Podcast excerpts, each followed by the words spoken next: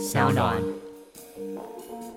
在关系中，冲突模式隐藏的地方，其实也是展开蜕变可能性的地方。嗨，欢迎来到我的森林，我是很可爱又很可口的海苔熊。海苔熊心里话，在这里陪着你。各位听众朋友，大家好，欢迎回到海苔熊心里话，我是海苔熊。上次我们谈到阿波罗和他儿子小奥的故事。结果就有听众敲完说想听听看阿波罗本罗的故事，不过我不是神话学家，才疏学浅，所以我就翻了一下，在书里面看到了一个故事，也就是今天要跟大家分享的故事。在今天讲故事之前呢，想要问大家一个问题：你曾经尝试好努力的去爱一个人，追求一个人，很在意他会不会回复你讯息，而且他回复你的时候还长按不敢已读，避免显得你太过在意他吗？在你的记忆当中，曾经有一个人被你埋在很深很深的地方。当你寂寞的时候，会想起他，想起你们的以前，可是却发现两个人没有以后了。你曾经有这样的一个经验吗？有些时候，我们想着一个人，脑袋里面那个好焦虑的感觉，其实是自己制造出来的。你越想着他，越是焦虑。但是如果叫自己不想他的话，还是一样会很焦虑。前阵子我好不容易跟一个国三的时候我暗恋的对象联络上，他从俏丽的短发留长，头发的尾端烫卷挑染，相当好看，俨然就像是会出现在 Netflix 影集里面的女主角。不过奇怪的是，当我看见他的时候，我第一个冒出来的感觉是：诶，我当初怎么会喜欢上他？后来我们交换了联络方式，我偶尔会传讯息给他。有时候晚上他会回讯息，我都会很兴奋，而且很安稳的睡着。兴奋又安稳到底是一个什么概念呢？就是一方面觉得耶，我收到他讯息了，然后另一方面觉得嗯，今天可以睡了，不用再等待讯息了。然后隔天早上就想说啊，早点赶快起来看要回什么好了。然后仔细思索要如何回复，用字用句都非常斟酌。其实我比谁都清楚，我们各自有新的生活。当我重新看到他的时候，也没有心动的感觉。但是那个在意到底从哪里冒出来呢？我后来发现，那些在记忆里面你没有追到的人，这里的追并不是指呃男追女或女追男哈，是指好像本来很靠近或是有机会可以碰触的人，但是最后两个人却擦肩而过，甚至是分开了。那些在记忆里面你没有追到的人，会冻结成某种画面。在那个画面里面，两个人都停格。尽管在现实世界当中，你们还各自往前走，可是那时候你们两个人共同经历的那段时间，却停在某一个年纪，或者是某一个属于你们当时的岁月。今天要跟大家分享这个故事呢，就是一段没有能够在一起的爱情。这样讲起来好像还有点过度浪漫哈，其实是一个有关于跟踪狂的故事。这样大家会不会更有兴趣一点呢？好，那我们要来谈今天的故事喽。大家可以调整一下你们的呼吸，然后找一个你觉得舒服的地方坐下来。每次吸气和吐气，让自己慢慢放松一点，再放松一点。如果你是在捷运上面听，或是在通勤的路上，你可以感觉一下你身体、肩膀还有各个地方。慢慢放松，然后如果你是在家里面，你可以找一个舒服的地方躺下来，我们一起来享受今天的故事吧。在传说当中，阿波罗是一个光明之神，他每天的工作呢，就是驾驭马车，把太阳拉过天空。他同时也是一个掌管音乐、诗歌、艺术。医学知识和剑术的真理之神，就是一个人斜杠很多的意思啦。哈，他是希腊神话当中最多才多艺的神，同时也象征着男性之美。你敢想象吗？有一个人会画画、会唱歌，然后非常有才华。除此之外呢，又有非常多的技能，然后不论是什么工作都做得非常好。然后每天呃假日的时候还会去健身，所以身上有那种八块肌肉。就是看起来体态就是非常好的那种感觉，可以想象这样的画面，感觉就是不论呃你是怎么样的人，都有可能会被他吸引。那介绍完男主角之后，我们来介绍女主角哈。女主角叫做达芙妮，她是河神的女儿，因为美貌闻名于世。不过他有一个比较特别的地方，他曾经发誓要像月神阿提密斯一样永葆童真，一辈子不被男人所影响。这个达芙妮呢，是阿波罗的初恋情人。所以如果大家有听上一集的话，就会知道说。呃，阿波罗最后没有跟达芙妮在一起，因为他娶了缪斯，所以才生下我们上一集的那个主角叫做小奥哈。好，总之阿波罗呢跟达芙妮曾经有过一段算是感情吗？算是一段经历哈。他们的相遇是因为爱神丘比特的牵引。有一天，阿波罗看着丘比特在树下正在玩着弓箭，当时的他对于他打赢一只巨蟒感觉到意气风发。所以看到谁呢，就要来调侃一下，就是啊，你很烂啊，你很弱啦，哦，就有点像是那种中二的感觉。于是他就嘲笑丘比特说：“哦，有趣的男孩，你拿着那个弓箭要做什么呢？把它交给更值得的人吧。”这言下之意就是说，那个弓箭你又不会使用，然后我可是掌管剑术的真理之神，所以你应该把那个弓箭给我才对，我比较厉害，你拿那个箭也没能干嘛。不过这时候不服气的丘比特呢，决定来一场恶作剧，挫挫他的锐气。他拥有两支弓箭，一只是象征爱情的金箭，另外一支是象征憎恶的铅箭，就是铅是铅笔的铅。被金箭射中的人心中会燃起熊熊的爱火，不过被那个铅箭射中的人会变得万念俱灰，不愿意接近爱情。他趁着阿波罗不注意的时候。把金箭射向阿波罗，恰巧达芙妮经过，调皮的丘比特就把铅箭射向达芙妮，让他一生只能够爱树木。树木就是森林里面那个树木了啊！热烈求爱的阿波罗在山林间追逐着达芙妮。大家如果很难想象这个画面的话，你可以思考一下，有些电影情节不是会有啊，可能被中了一箭之后，眼睛就跑出两颗爱心。然后就会爱上第一眼自己看到的那个人，阿波罗大概就是这样的一个概念。但是达芙妮看到阿波罗往他这里冲过来，他赶快拔腿就跑。阿波罗看见他披头散乱的头发，然后就说：“哎呀，如果散乱的头发就这么迷人了，那么整理过后的头发又会是怎么样呢？”这时候的达芙妮跑得比风还要快。阿波罗大喊：“留下来吧，河神的女儿！”我不是一个敌人，不要像羔羊碰见狼一样。我只是为了追求你的爱，你却让我感到悲伤。我是医药之神，知晓所有有愈合功用的植物。唉，可是我却患了一种不能够用药所治愈的疾病。任凭他用尽各种甜言蜜语、爱的呼唤，甚至弹奏使人陶醉的竖琴声。达芙妮依然头也不回的狂奔。上一集我们有谈到他的儿子小奥哈，就继承了他的竖琴，应该算是继承吧。反正他手上有一把，那所以他儿子都这么会弹了，弹到全世界都会被他的声音给感动，被他竖琴声给感动，然后动物鸟都会围绕过来。那你可以想象他爸应该也蛮厉害的啊。不过呃，他爸这么拼命的弹竖琴，然后达芙妮还是没有任何的反应。此时。身心俱疲的达芙妮决定向他爸求救。他说：“亲爱的父亲，帮助我吧，打开天地，再包覆我，或改变我的形态，让我脱离险境吧。”河神听见求救声，马上施展法术，把它变成一棵月桂树。达芙妮的秀发瞬间化成树叶，双臂化成树枝，脸。消失在树叶当中，双腿伸展成树干，深深地陷入泥土里面。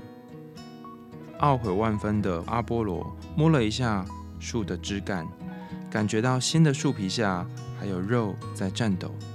他拥抱着这棵树，在木头上亲吻了一下。痴情的他哭着对再也跑不动的月桂树表白。他说。就算你不能成为我的妻子，我还是永远爱着你。我要用你的枝叶作为头冠，用你的木材作为竖琴，用你的花装饰我的弓箭。我要赐你青春永驻。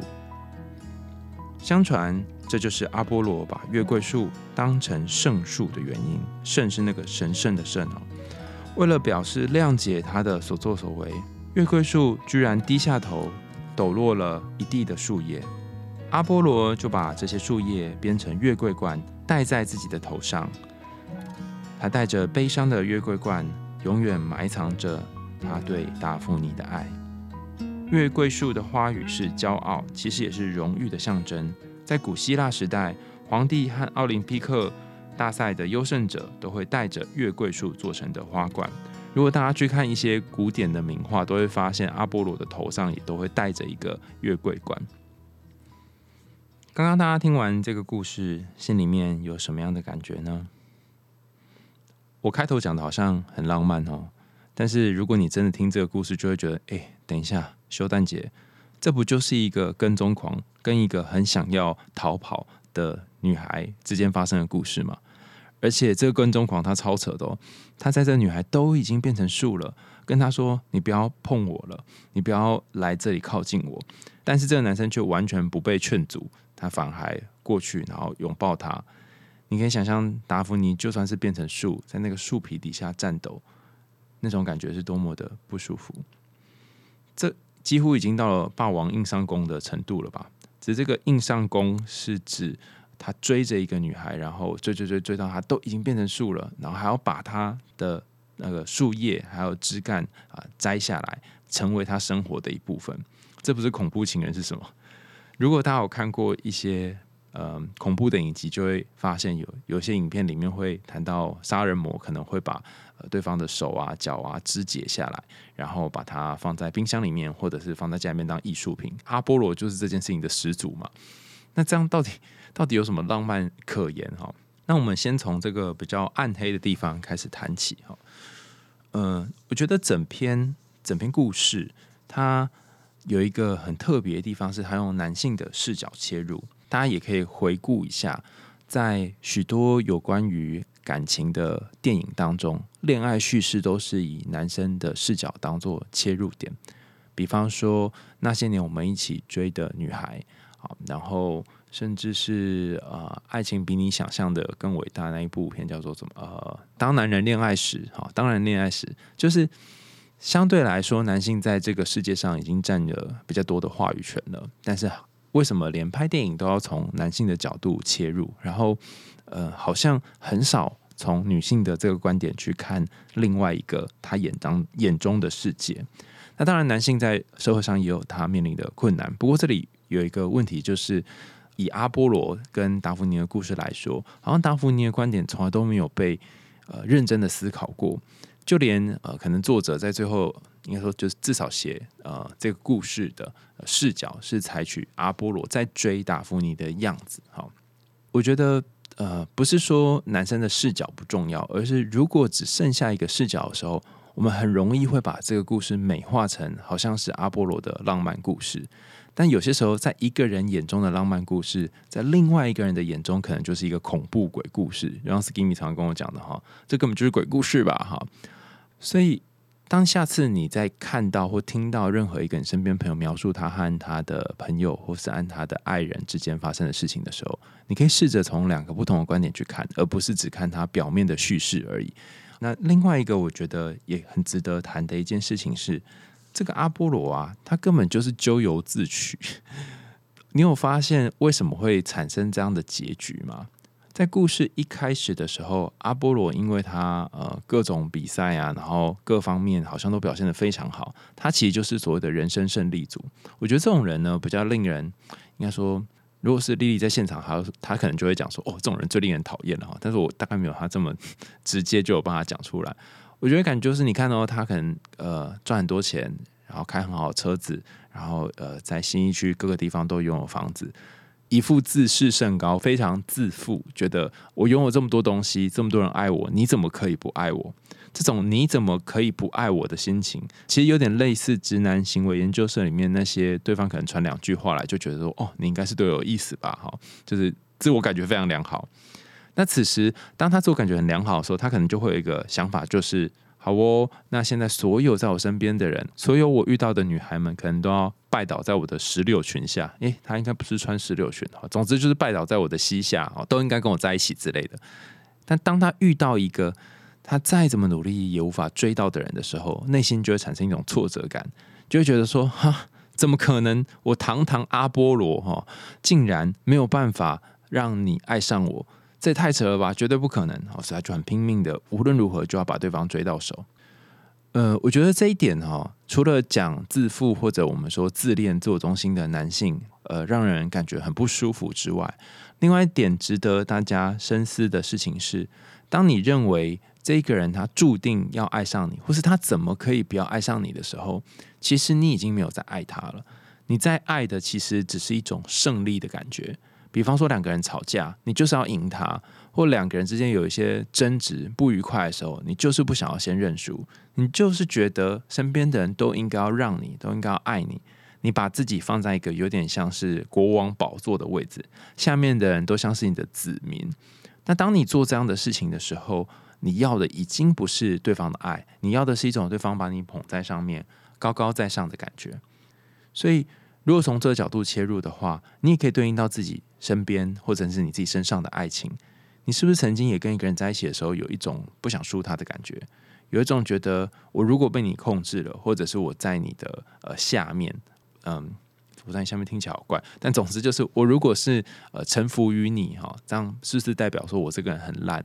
或者是我已经呃没有之前那些意气风发的时候了，但生命经常就会来一些这样的课题，让我们去学习如何臣服在不论是大自然，甚至是臣服在另外一个人的底下，它可能就是一个人生转变的过程。很多灵性相关的书籍会提到说，我们要臣服于宇宙对我们的一些安排。好，那我对这方面不是很了解，但是我想要说的就是，你看这个这个故事的最后呢，阿波罗还是只能够臣服在他的命运安排，尽管他堂堂贵为天地之间很厉害的一个神哈，掌管这个太阳啊、医术啊等等，但他也没有办法，他还是得呃顺从着河神的引导。好，那阿波罗顺着河神把他的女儿变成一棵树的引导，代表什么呢？我们之前跟木子那一集有聊过，有些时候我们只能够陪着情绪，然后让情绪在那里看见它，然后随着时间这样经过。水还有河流这些，我们之前在很多集都分享过，它其实是一个跟情绪有关的象征。如果你越努力的想要去战胜你自己的某个情绪，很可能你会把自己拖到那个河流里面，然后被淹死哈。所以。一个可行的方式就是，你可能只能顺服的这条河流在你生命当中的安排。那当你愿意顺服这个河流之后，你的生命可能会产生一些不一样的转变。讲起来很玄哦，我讲一个例子好了。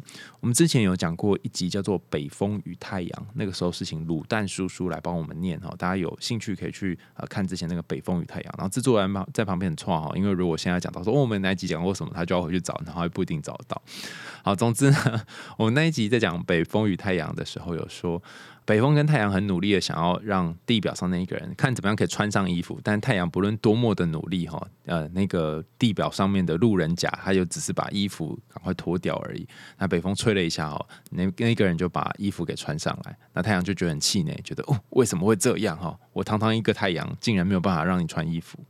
同样的哈，呃，我最近也发生了一件无独有偶的事。嗯，先前我有一只非常非常钟爱的猫咪，叫做咪宝。咪就是猫咪的那个咪哈，咪宝就是一个非常常见的名字。它过世到现在也嗯好几年了。那它过世之后，我就把它的骨灰啊跟土啊放在呃盆栽里面，然后让它放在我家前面的阳台。那前阵子呢，我在它那个土里面增加了一些新的种子，那果然这个种子就长出了一些。绿芽嫩叶之类的，好，虽然我已经忘记那是什么种子，然后我就把它放在有阳光的地方。可是因为这段时间秋老虎那个天气真的是非常热，然后太阳很大，所以晒到它已经整个都枯萎了。那因为我工作很忙，还有一边弄论文，所以完全就忘记了这件事情。那咪宝我自己是觉得它已经去呃天上当小天使了，所以呃对我来说，可能那只是某一种有意义象征的盆栽而已。但总之。呃，我就已经忽略照顾那个盆栽了。所以呃，你可以想象那个盆栽里面的那那些小绿芽、小嫩叶就嗯，整个软下来。我本来内心还觉得说糟糕了，糟糕了。我婶婶都跟我说，你要花时间去照顾你的植物，就像你照顾你的情绪、照顾你生命当中种种的事情一样。可是我都没有做到，所以他很快就挂点了。我本来想说啊，那算了吧，反正就这样子。可是后来觉得有没有可能可以稍微救一下，所以就把这个盆栽搬进来，然后搬进来室内之后，让它吹吹冷气啊，再拿我的呃拿我冲咖啡的那个咖啡滤壶，因为水柱比较小哈，然后帮它浇水啊哈。哎，很奇怪哦，大概两个小时左右而已哦，那些树叶紧又活过来，我真的觉得超超级神奇的。所以其实有些时候有些事情是来得及的，并不是像我们上一集讲的那个小袋一样哈，永远都来不及。那如果你在呃一个适当的时刻的话，这个呃小小的意识 episode 是想要跟大家说，那些你可能很努力的东西，很努力要去抓的东西，就像太阳很拼命要去抓的东西。如果你松开手，或者是给他一点情绪，很奇怪哦，给他一点情绪抒发的空间。假设那个水是一种情绪的话，在土壤里面散开来，或在土壤里面有一种扩张，然后渗透到每个地方，你可能会觉得哦，好可怕，我要被情绪给淹没。但如果你愿意做这件事情的话，有一些新的生命就会因此而活过来。在这故事的最后，女主角达芙妮她变成树，其实也是一个同样的象征嘛。你可以想象，这棵树它插在地上，然后它是怎么长呢？一定是地表里面的水，然后它吸收地表里面的水，然后它变成一棵大树。所以，当它变成树的时候，其实也代表它跟生命有一个新的连接。不过哦，刚刚讲这都是稍微比较正向一点啊，说我们要臣服于自然啊，哈，然后我们要顺应一些宇宙的安排啊。但阿波罗并不是这样啊，阿波罗就是一副想要逆天而行。你看达芙妮都已经变成树了，他还要把树叶弄下来变成桂冠，跟呃把它树枝摘下来。这这个人真的是金变态哦，太夸张了，怎么会这样子呢？哈。有些时候，我们在恋爱里面会变成一个自己都不认识的人，就像我一开始说的那个故事一样。我一开始说的，我遇到一个我国中那时候初恋的对象。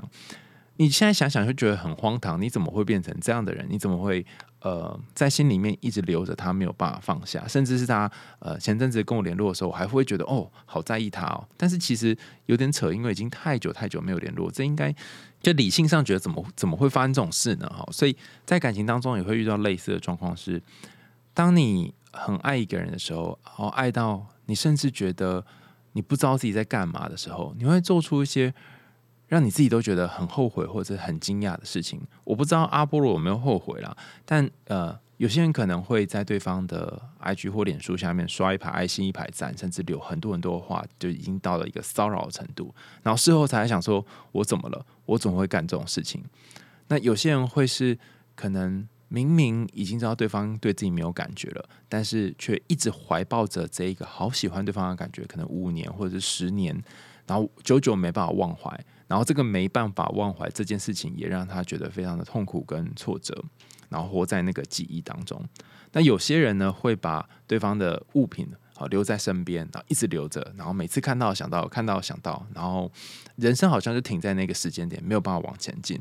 那阿波罗呢？他比较特别哦，他其实虽然有把达芙妮当成自己身上的一块哦，他他就头上都戴那个桂冠，可是同时他他也有去追求他的下一个幸福，这个比较像是正常人的状况。只不过你会觉得好怪的一件事情是。为什么我们在爱情的过程当中，很容易会变成一个自己都不认识的人呢？如果从神经心理学角度来看，你就会知道说，哦，可能就是大脑一些激素啊，不论是菲利纳拉宁，或者是多巴胺，或者是 serotonin 有一些转变，然后你就进入了一个恋爱的状态，你会做出一些疯狂的事情。比方说，嗯，有的人可能在大学的时候曾经。会为了自己很爱的人，不论是骑机车或是开车，可能两个三两个小时或三个小时，就为了去见他爱人一面。我甚至还遇过那种千里送屌的，就是为了跟他喜欢的人哈，在床上缠绵一个晚上，他就从呃台北然后开车到高雄，这种很远很远的距离哦。我就在想说，他在开车的时候脑袋里面到底在想什么？所以那些很疯狂的事情，有一个部分是大脑的激素在作祟啊。当然，我们不能什么都怪给大脑，有可能就是你的理性前额叶也发展的不够好，没有让自己有一个好的控制，所以你才做出一些事情。那甚至像阿波罗这样，就已经到了一个性骚扰，甚至是有点我不确定诶，有点强迫的程度了啊。如果我们换成达芙妮的角度去看，会不会觉得阿波罗是一个很糟糕的人呢？但奇怪的地方在于，以这个故事的叙事方式来说，他最后却说：“哦，达芙妮啊，因为他呃，因为他发现阿波罗啊，就最后追到他之后，然后还把他赐他成为一个圣树，然后谅解他的行为，然后低下头抖落树叶。嗯，这个地方哦，看起来好像很神奇，也很甜美哦，就似乎两个人用某种方式结为连理哈。但我看到的时候，真的是觉得惊悚万分。为什么呢？有一种情况是，当一个很自恋的人，甚至他一直自视甚高，然后发誓要无论如何把你追到的人，跟你靠近的时候，他有时候低头，或他有时候跟你说道歉，甚至是把你放在一个比较高的位置，就说好了啊，对不起，我错了，真的很抱歉，我不应该这样对待你啊，我也不知道我自己为什么这样。当他说出这些话的时候，你就会觉得，哈，连他都低头了，他应该不是这样的人吧？啊。他甚至愿意把我哈做成桂冠放在他头上，表示他会一直纪念着我。他把我看成是一个很重要的人。他一低头的状况下，你也会跟着低头。本来你可能是觉得这个人好烦哦，好机车哦，他根本就是一个跟踪狂嘛。但你竟然会因为他做了这件他以前其实几乎不会做的事情，然后因此而心软，等等等等。有没有觉得哪里怪怪的？就这个人，他本来就做你很讨厌的事情，你怎么会因为他呃，可能把你当成桂冠，把你放在头上，你就 你就需要去爱他呢？这也太奇怪了吧！哈，故事里面虽然没有描述说达芙妮最后有没有爱上阿波罗，但这里以文字上面的描述是，他呃，月桂树低下头，然后呃，好像某一种程度上面是谅解了阿波罗的行为。这个谅解听起来。是真的谅解吗？呃，大家可以留言跟我说说你的感觉是什么。我自己的感受比较不像是真的谅解，而是夹杂的一些害怕，甚至是会觉得我好像得这么做，否则就会有不好的事情发生。我们之前有跟大家分享过，在你的人生当中有推进你做两种事情的力量，一种是你对未来有一个目标，然后你朝那个目标前进；，另外一种是你对人生有某种焦虑，你被这个焦虑给推动。所以，一个是被未来拉走，一个是被过去给推动。然后，你可以感觉一下，达芙妮身为一个一直在逃跑、一直在逃跑的一颗。嗯，没有，他一开始不是树哦，一直在逃跑的人，然后最后变成一棵树，他已经没有办法做出任何的决定了，他只好让自己变成一棵树的这样的情节。那他最后低下头，这个低头是基于自己好想好想要跟阿波罗在一起吗？还是他其实是很害怕，甚至是他已经不知道该怎么办了，甚至他太焦虑了，他害怕阿波罗把这棵树给锯断，所以他把他才把头给低下来呢？之前我们请江怡蓉康米来节目上面分享有关于诠释性侵的这个概念。我觉得这一集阿波罗和达芙妮的故事，其实某种程度上面也是这样的一个组合哦。你可以想想看哦，有一个多才多艺，甚至是天界之神，然后他来追求你，然后你可能一开始觉得好可怕哦，然后一直逃跑，逃跑到最后呢，你哦，终于不是终于，逃跑到最后呢，你真的真的实在没办法，所以你只好把自己冻僵。变成一棵树啊，然后干脆在原地不要动了，甚至他还过来抱你，你只能瑟瑟的发抖，然后最后你就低下头来随他宰制的一个概念。好，那其次就跟很多嗯，不论是性侵或者是被迫做一些不想做的事情会出现的样子，在我们的情绪系统里面有呃三个很主要的反应，一个是战，一个是停，一个是逃。战就是和对方呃面对面杠上。停就是让自己整个僵住在那里不能够动，最后一个是逃跑，就不要在现场，就不会被伤害。当危机或压力出现的时候，一个人通常会出现这三个模式嘛？可能很多人都有听过。那你可以看到达芙妮，他一开始其实是逃跑的，一直跑，一直跑，因为他不想要被伤害。但他到最后，最后他真的没有办法，他只好封锁自己的感觉，把所有的情绪和感受都呃关在心里面。所以，如果这个故事我们从呃达芙妮的角度来看，而不是从阿波罗的角度来看，你会很明显的感觉到，他或许哈，从我自己的解读啊，他或许是一个被性侵或者是一个被逼迫的故事，他其实不愿意发生这样的事情，但是对方却没有要停下来，然后到最后，他只能够。把自己的感受全部锁起来，他甚至只能求天求地，求这个河神，就掌管情绪这方面的神啊，跟情绪有关的神，让自己的情绪全部关起来，然后变成一个没有知觉的植物。所以从达芙妮的角度来看，这是多么心酸、多么难过，或是多么令人生气的一个故事呢？而且最后。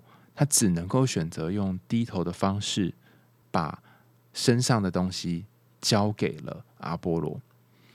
最后这一小段呢，就跟我们之前还有啊卡米分享那个我帮强暴我的人做了早餐有点类似啊，就是我记得在应该是读读啊大学的时候，那时候念一些变态心理学，然后读到一些案例，那其中有一系列案例是有关于啊被强暴的受害者。他们会做出的一些很特别的行为。那我们那时候跟康米在聊的时候，就说：“哦，没有一种叫做什么模范的受害者。”所以，呃，受害者有各式各样不同的状况。那其中一种，呃，受害者呢，他是会走认同加害者的路线。所以认同加害者的路线是。他透过去顺从，或者是合理化加害者所做的这些事情，让他觉得好过一点。好，比方说我们上次提到，我帮强暴我的人做了早餐，就是我如果帮他做早餐，代表他是我男朋友，我就不会因此而受伤，然后我不会觉得自己是一个被强暴的人。他其实是为了调整自己的行为和认知，然后让自己不会在那个很不舒服的标签和位置当中。那同样的状况，其实我之前在课本上面看到各式各样不同的案例。有些人可能在呃两个人酒酣耳热之后，哈，被逼到房间里面，然后做了一些他自己都不愿意发生的事情之后，可能最后跟这个男生在一起，好，然后两个人也在一起一段时间，直到某一天对方呃可能劈腿啊，或者是跟别人在一起之后，自己才醒过来，然后才开始经历这个创伤的过程，才开始觉得。怎么会这样？当初不是说因为爱我才跟我在一起吗？当初我也有想说要好好认真的经营这段感情，怎么最后会变成这个状况？但是为何会选择在呃对方可能强迫你之后还会发生这种事情呢？我觉得某一个程度上面是我不想要去面对那个，或者是我不想要承认自己是那个受害者，我不想要当那个位置。那这个抗拒或这个逃避呢，暂时保护自己。好，让自己在一个壳，那个这个壳可能是我是她男朋友或女朋友底下，我会觉得舒服一点。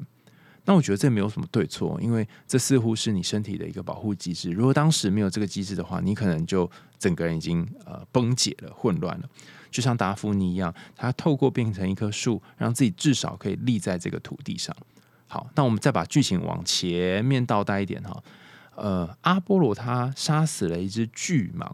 然后遇到了爱神丘比特，那这一段在讲什么呢？哈，阿波罗杀死巨蟒这件事情，巨蟒在我们之前许多集故事有谈到蛇的地方，都我们会知道蛇其实跟性欲啊、跟医药啊有关，所以卫福部的那个呃符号上面就有一只蛇嘛，就有个蛇爬在。手杖上面哦，所以蛇杖跟那些医疗啊是有关的。所以阿波罗竟然可以宰杀这只蛇，代表他真的是掌管医药相关的东西，甚至是他可以去操纵某一些跟情欲有关的东西。但是尽管是这样，堂堂的阿波罗他都没有办法让自己的感情有一个顺遂的发展。所以这里我也想要跟大家说一件事情是。有些时候你会自我责怪，责怪自己是不是哪里没做好，责怪自己是不是当初再怎么样努力就可以了。好，这个责怪好像会让你觉得说，我如果怎么做，我们就可能可以在一起了。这里形成一种控制感，就觉得哦，好，至少我们两个可以因为这样这样然后而在一起。但会不会有一种可能是，你根本就没有办法主宰、主控这一切？你这样想着让自己觉得哦，稍微好过一点，我可以怎么控制而已。所以。呃，如果从这个观点来切入的话，你就会知道说，阿波罗其实他活在一个非常嗯自我中心、自私的世界里面，他觉得自己一定可以呃挑战或是掌控这一切。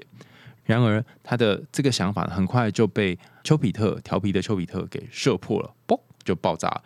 然后他就发生了他自己也没有想到的事，这样一辈子必须追着达芙妮跑。那丘比特出现代表什么意思呢？哈，丘比特如果大家有有兴趣，可以听我们之前有一集在讲丘比特跟赛基的故事，Psyche。然后他是一个某种程度上面的妈宝了哈，妈妈还跟呃赛基说，你必须完成某一些任务，你才可以呃嫁给我儿子之类哈。所以呃有一块会说他是一个被过度保护的小孩。啊，可能是还没有长大的小孩，那他也是一个我觉得有点诡计多端了哈。那时候赛季要跟他在一起的时候，他他还就是跟他说：“哦，你只能在晚上来找我哦，如果你白天来找我的话，我是不会见你的哦。”哈，就为了让呃赛季不要看到他真实的样子是一个有翅膀的丘比特的神这样哈。但是在这个故事当中，赛季扮演了一个很神奇的位置，他的一把剑，他真是这一把剑是有关于爱的剑。然后他甚至可以射到呃剑术之神都没有办法掌控他自己的脑袋，然后因此而神魂颠倒。你看有没有很讽刺？就是你是掌管这一个剑术的一个呃算是头头嘛哈，然后你让一个小喽啰一个小屁孩，然后他拿你最擅长的东西来攻击你，然后你还因此而陷入了混乱当中。我觉得人的自尊很多时候会建立在不同的地方，但是当你的自尊被威胁的时候，通常是你觉得自己很擅长的东西，竟然被一个名不见经传甚至初出茅庐的小伙子给打击的时候。例如说，你很会画画，但一个新出来的新人插画新人，他可能随便画一张画，然后获得的赞或者是转贴就远远超过你，然后你就觉得很嫉妒，甚至很气愤，他怎么可以做这样的事情？或者是你很会唱歌，很会呃，就是你的专长可能是呃。写写成是语言哦，可能各式各样不同的东西，但是竟然会有一个好像也没什么经验的人胜过了你，那时候你应该会有一种气氛吧，然后这个气氛也可能让你变成一个我们前面说的不认识的人。所以，当一个堂堂可以呃掌控很多东西的一个阿波罗神，他遇到了一个威胁他自尊的小的爱神丘比特，然后呃爱上。了另外一个他永远不可能在一起的对象达芙妮的时候，就形成了一个呃，我不确定算不算悲剧，但我我觉得从达芙妮的角度看是悲剧啦，所以大家可以留言跟我说，你觉得这算不算是一个悲剧哈？就是被阿波罗做成桂冠这件事情是不是是不是悲剧？如果你也想要避免的人生陷入这种被爱迷的神魂颠倒，然后追一个人追到无法停下来，最后他。你也不想要把他手脚砍断，变成你身上的一部分的话，那该怎么办呢？哈，我觉得你得要试着训练你的前额叶啊，哈，就是时时刻刻意识到自己在干嘛，然后自己怎么了。比方说，像我呃一开始谈到那个关于传回复讯息的例子，我大概好像脑袋烧了两天之后，我就回复神志正常，因为我就是想说，我好像有些时候只是很怀念，或是很想念当时。那一个我很喜欢他，然后我们两个人都是很年轻，甚至是一边在读书，还会拿圆珠笔戳对方背的那个年代，我可能是怀念那个年代，而不是怀念我们之间，或是很喜欢很喜欢跟他互动、很聊天的样子。因为聊天的内容其实也蛮无聊，就问候你在干嘛，发生什么事这样子，然后就讲一些我们我们最近重逢那一次哦，就可能没讲完的事情。所以你可能透过训练你的前额叶。去觉察你怎么了，然后把自己带回到现场的当下来，而不是被那时候一些疯狂的东西给带走，你才有办法把双脚真正的站在地上。以阿波罗跟达芙妮来说，就是如果阿波罗可以真的先停下脚步，好好的思考说到底发生什么事了，我怎么了，他可能就不会做出让达芙妮这么害怕的事。而且，如果现实生活当中你真的遇到了达芙妮这样的人，然后你就是一天到晚这样追着他，你可能会触犯那个跟骚法，曾经通过那个跟骚法，所以你要非常小心，你的爱有可能会变成其他人的伤害。那如果你是达芙妮这个位置，有些时候，呃，你可能会觉得，我怎么那时候没有逃跑？我怎么那时候没有做出更好的选择？我怎么没有拒绝他？我是怎么了？我应该也是一个很糟糕的人吧？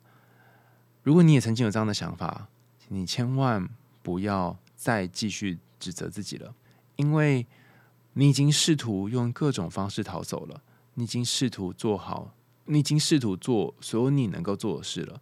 但在那一个他咄咄逼人，然后不断逼近的状况之下，你所能够做的选择，或许就是停在现场，然后关闭自己的情绪。你已经帮你，你已经把你自己心中最脆弱的一块保护好了，所以你不需要自责。至少变成一棵树，你和地表有连接，而不会整个人脱离呃你的身体，然后变成一个漂浮在四处的灵魂。呃，所谓的分离出不同灵魂，是指你可能因为经历了这件事情，可能产生了不同人格，甚至是永留下了非常非常巨大的创伤，你甚至无法生活。如果你曾经发生过类似的事情，你遇过阿波罗。然后现在可能让你呃的生活上面有些时候会想起这件事该怎么办哈？你可以学学达芙妮，他把两只脚深深的深入土里当中，所以当你每一次觉得你好像跟这世界有点隔离了，你好像有点要飘出来，你跟你的情绪，然后中间有放一个什么东西的时候，你可以试着把你的脚深深的踩在地上，然后感受你的脚底板和地板连接的这种感觉。或许这个连接感会让你重新找到踩在地球上面的力量。今天跟大家分享这个阿波罗跟达芙妮的故事，不知道大家听完之后有什么感觉呢？呃，我本来是想跟大家讲说，哦，它可能是一个焦桃配啊，但是仔细思索之后发现，哎呀，呃，果然是一个细思极恐的故事哈，并没有我们想象当中那么简单哈。下次当你当那个焦虑不断去追逐对方的角色，嗯。或许你可以透过停下来，然后感受一下自己的状况，呃，可能会有不一样的结果。如果你是那个不断跑、不断跑的角色，甚至是你觉得好害怕、不知道要怎么去面对这段感情的角色，你也可以重新思索一开始答复你给自己那个框框是怎么来的。他说他要当一个贞洁的女孩，永远不要被任何男人打动。你可以想想自己的这个想法是怎么来的，比方说，可能看到自己的家人。呃，曾经有一段不快乐的感情，所以你不愿意进入感情。可能过往自己也有一些经验，但是都不是很好的经验，所以你也不想要再发生同样的事情。所以当你回去看那个呃，把自己捆绑住的，你很不想要发生的事情是怎么来的时候，或许你也会有一些转变。今天的故事就跟大家分享到这里啦，感谢大家收听。大家听完之后有什么想法，也都可以在 Apple Podcast 或者是其他留言的管道告诉我们你听完的感觉哦。然后大家也可以赞助我们家猫咪布瓦的罐头哈，虽然咪宝过世了，但是后来我不是领养一只橘猫吗？哈，叫做布瓦，那大家也可以赞助他罐罐哈，他应该会很感谢大家的。虽然他年纪已经非常大了哈，可能还在这个痴呆的状态。如果你想听更多有趣的心理学知识，或者是有趣的故事，你也可以投稿告诉我们说你想听什么样的故事哦，留言告诉我们。我们还在用心里话，下次见啦，拜拜。